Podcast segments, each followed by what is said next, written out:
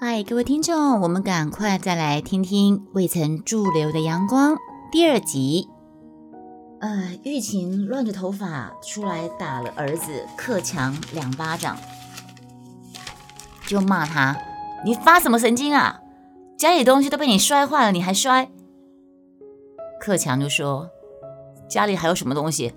克强拿起那件外套朝他妈妈脸摔过去，一边的骂说。我摔啊！我摔！我摔那个烂人！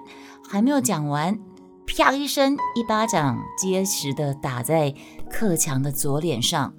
一个块头很大的男子眼冒怒火的站在克强面前，一连串跟他胸前毛茸茸东西一样脏的话，陆陆续续自嘴角随着唾沫喷在克强的脸上。干！你说谁脏啊？林北是和你骂完的吗？林北好是和你美美胜的吗？男人用着手紧压着克强的头，一手抓住克强的手，继续的骂着：“干！你们自己想那三个字，我骂不出来。你摔呀！我看你怎么摔呀！”克强恨恨的喊着：“你有本事你就打死我啊！你在我爸临前你就有本事你打死我啊！”他的手被反握着，使不出力气。便狠狠地向后踢，那个男人一松手，克强便整个人往灵桌前撞去，哐啷当声中，相框掉了下来，半截白蜡烛倒在酒杯中。这个景象倒换来了片刻的宁静。克强靠着灵桌上直打颤，男人则半躺在沙发上直喘气。打架的两个人都很累的。一会儿，克强斜瞪着母亲，斜斜地笑着说：“哼，他生前戴的绿帽还不够吗？他都死了，你还要到他面前去搞？哈！”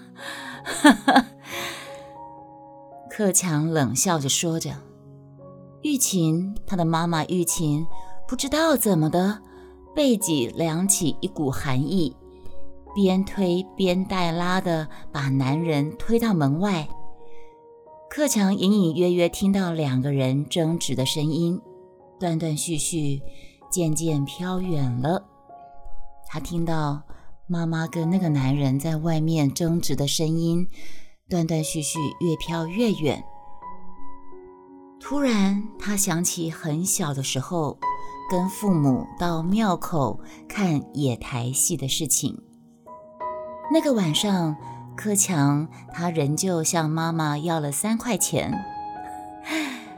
我笑是因为三块钱就可以知道是多久以前的事情了。跟隔壁的大哥哥大姐姐溜到后台，边吃烤玉米边看歌仔戏的那些戏子在后台上妆，被挂着黑胡子道具的关公给呵斥出来之后。克强他还记得自己跟着一群孩子到河边抓萤火虫，他专心一意地寻找那明明灭灭的亮光，却在无意当中跟其他人走散了。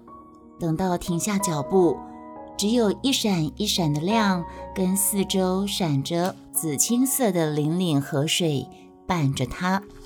因为我是写在稿纸上面的，所以我翻会有稿纸的声音啊。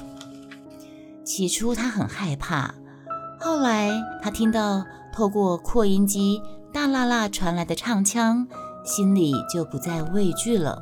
他知道爸爸妈妈会找到自己的。不知道过了多久，真的有一大群人叽里呱啦的朝河岸边找过来。他听到一句句跟歌仔戏哭腔一样的声音：“阿强啊，你回来！”哎，是妈妈的声音。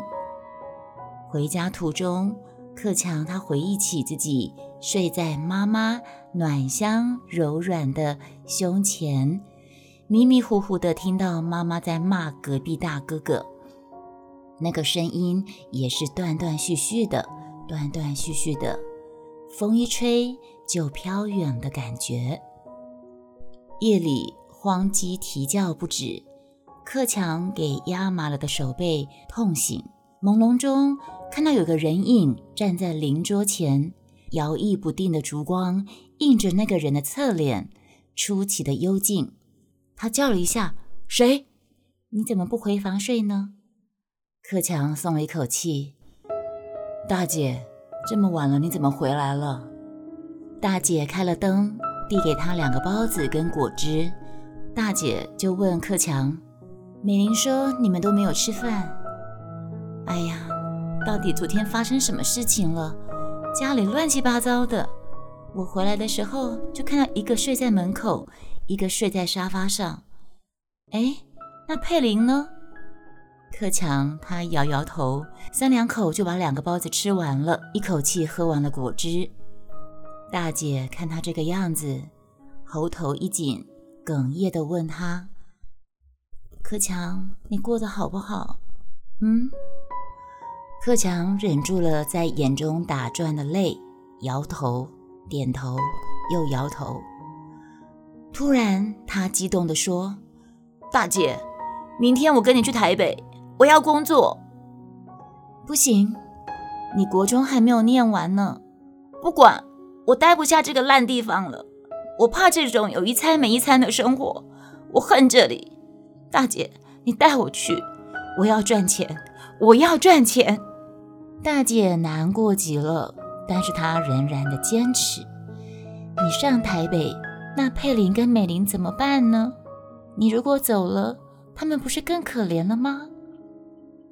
最后，在大姐的抚慰之后，克强才暂时打消辍学北上的念头。好了，我需要冷静一下，能够被自己的小说感动。是不是表示这个小说有感动到你们呢？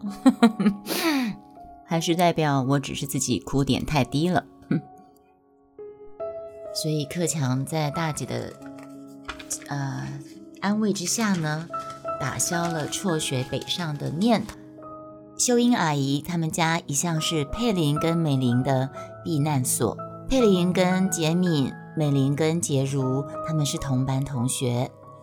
秀英阿姨跟玉琴又是过去一同学裁缝的老朋友，因此秀英平常对谢家也就多份关心。克强倒是不常到他家去，经常跟同学在外头鬼混，吃喝玩乐总是一票人。不过秀英这阵子也有让她心烦的事情。秀英她老公终日不务正业，专靠她开的那家裁缝店吃喝，这还不打紧，还跟他的三叔上酒家找女人，上赌场，三天两头不在家，一回来就喝个烂醉，打小孩，摔东西。秀英开始和他吵架，越吵越凶，最后干脆不吵了，一见面就打。有一次，杰敏。亲眼看到爸爸抓着妈妈的头猛撞墙，吓得杰敏跪在爸爸面前求他：“爸爸，你放了妈妈吧，妈妈要被你打死了啦！”这样子，爸爸仍死命地按着妈妈的头，粗喘着气喊着：“嘞，你们给我拿菜刀来，我被回去。” 所以啊，这都是我童年乡下那边。发生的事情应该都是有一些童年的记忆，才会变成我的小说的情节吧。爸爸仍死命着按着妈妈的头，粗喘着气喊着：“雷星，你赶快铁菜刀来，我要回戏。”好，就这样。后来呢，是大伯跟三叔嫁走父亲，当时秀英就对着即将离去的三叔声嘶力竭的又哭又叫又骂着。你的心哦，就就凶啊！你，我秀英都为对不起你，你要带伊去酒家去酒拔奖。哎，我不会讲台语，台语不太会讲。当时他骂应该是骂台语啊，哈，OK，随便。秀英就对着即将离去的三叔，因为是她三叔带她老公去酒家去去赌场的，对她又哭又叫又骂。你的心真够狠啊！你，我秀英哪里对不起你？你要带他去酒家去赌场，我们母子会被你害死啊！你，你要求我，你活不长的哦！我拿你当我父亲看待，你这样害我，你这个这么恶毒的人啊！闹了半年，终于签了离婚协议书。杰敏眼睁睁着看着妈妈提着两大箱子出门，在冷冷清清的早晨，杰敏是女孩，厉声是男孩。杰敏他坐在门前运动场旁边的栏杆上，看着那个熟悉的背影。逐渐隐没在桥头的薄雾当中，他手中紧紧握着母亲唯一留下的五千块钱，就像提了千斤重担一般。第一次，杰敏他想到那没有什么未来的未来。马路旁边熟睡的野狗被商店铁卷门开启的声音给惊醒。汪汪汪！叫了两声，表示抗议后，换个方向，继续睡他的觉。杰敏捡起一块石头，用力朝那只狗丢了过去。在宁静的清晨里，石破天惊地响起一阵狼嚎，就是那个那个狗被杰敏的石头打到，又又是一阵惊天动地的鬼吼鬼叫、狗叫。于是。杰米他发出胜利的微笑，他决定了，他决定什么呢？再过两星期，国小毕业后就要上台北找工作，最起码要让弟妹念完国中。回家前，经过那栋被台风吹掉半边墙垣却仍屹立的日式古厝，忍不住再多看几眼。这个曾经是童年探险寻宝的鬼屋，有许许多多百听不厌的鬼故事流传着。如今种种传言已经渐渐遭人淡忘，只是徒留这残破不堪的古厝，这面破墙，为这空寂的早晨平添几许沧桑跟凄美。时间一下子就过了好几年。美玲的大姐、二姐相继结了婚，对两位在商界的女婿，玉琴一开口就是两百万、一百万的聘金。克强、佩玲跟美玲一出校门，随即踏入社会，家中不必负担孩子的学费，玉琴更是阔绰绰的将旧屋跟前夫的墓整修了一番。也许是年纪的关系，她跟带着三个孩子的官夫，另外一个男的，那个男的就是她的情夫之一啦，是她之前外面的男朋友之一，一起住在新的房子当中。嗯，几年来呢，一直就是过着舒服惬意的日子。至于小孩子在台北是从事什么工作，一向不是玉琴她注意的重点。每个月每个孩子可以按时把钱寄回来。才是他所关心的。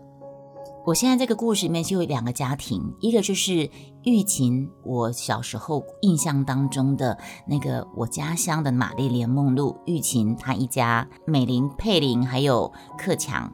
那另外一个人家就是秀英，秀英人家，秀英她跟她老公离婚，因为她老秀英的老公被叔叔带去占鸠嘎，再去赌博，后来就把这个婚姻给赌掉了。那。杰敏跟杰如跟磊星就是另外秀英的这一家哈，OK 好。杰如国中毕业后，他也上台北。那曾家两兄弟仍然留在乡下跟大伯母同住。哦，秀英她离婚了，然后秀英的老公姓曾，所以曾家两兄弟仍然留在乡下跟大伯母同住。那美玲、美玲克强他们家姓谢。那时间呢，就在两兄弟不学好、打架闹事中悄悄流逝。一晃眼，又是五年了。那谢美玲现在已经是万华一带颇有名气的酒家女。美玲就是这个故事一开始的时候，拉着她哥，她一放学回家都没有东西吃，然后看到妈妈带着男男朋友回家，在房房间里面嬉闹，她恐惧的躲在门口的那个小女孩。然后他哥哥进去，冲进去跟那个男人打架。时间过了很多，很快，时间过很快，一下子几几几年又过了。这个时候，美玲她已经是万华一带颇有名气的酒家女，每天指名找带铃的不计其数。他的花名叫做戴琳，但是他总是钓那些有钱的大亨，出手大方，送的东西全都是高级货，住的也都是高级的饭店，这是自己小时候想都不敢想的事情。有一天早晨，美玲大姐从天母赶来万华找美玲，当时美玲她正要出门了。她顶着比自己年纪老十来岁的卷发，跟红绿着一张脸开门。风尘女子化妆化得很浓啊！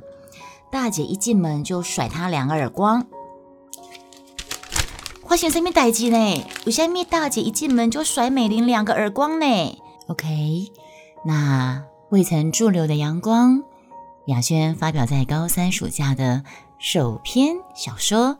今天就先跟大家分享到这里，谢谢各位今天再度来到我的电台，聆听故事，还有小说创作。现在 Podcast 也有了听众赞助的小额赞助的服务。如果你对我的故事有兴趣，愿意给我一点点奖励的话，有小额赞助的方式，我会把赞助的链接放在文字的描述里面。嗯。请大家多多支持哦！好，那我们下次再见，拜拜。